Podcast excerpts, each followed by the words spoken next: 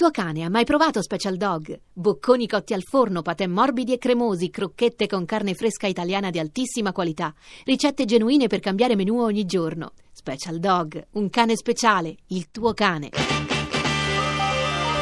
RAI GR1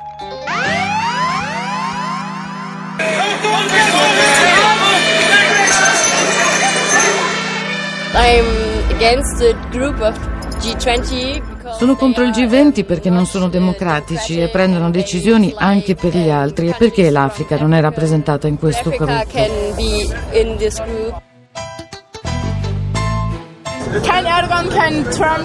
Non vogliamo Erdogan, non vogliamo Trump né Putin e non vogliamo neanche gli sbirri per strada.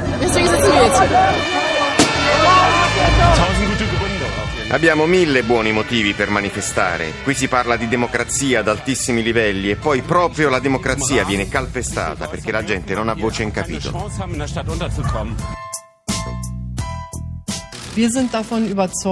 Siamo qui ad Amburgo per discutere dei problemi del mondo e sappiamo che c'è molto da fare.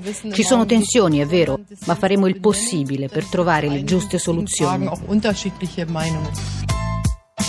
vero accordo complessivo sarà assolutamente impossibile se non altro per le posizioni prese dagli Stati Uniti. Trump e Putin, l'incontro che incuriosisce di più l'aspetto bilaterale in questa occasione è più rilevante rispetto alle discussioni a 20. Al via il G20 di Amburgo tra scontri e proteste di piazza sul tavolo i grandi temi del clima, dell'immigrazione, i rapporti diplomatici con la Corea del Nord, questioni su cui, lo ha ammesso la cancelliera Merkel, le posizioni dei grandi non sono unanimi, un vertice nel quale abbiamo sentito Roberto Menotti di Aspenia, saranno quindi gli incontri a due ad avere il maggior peso.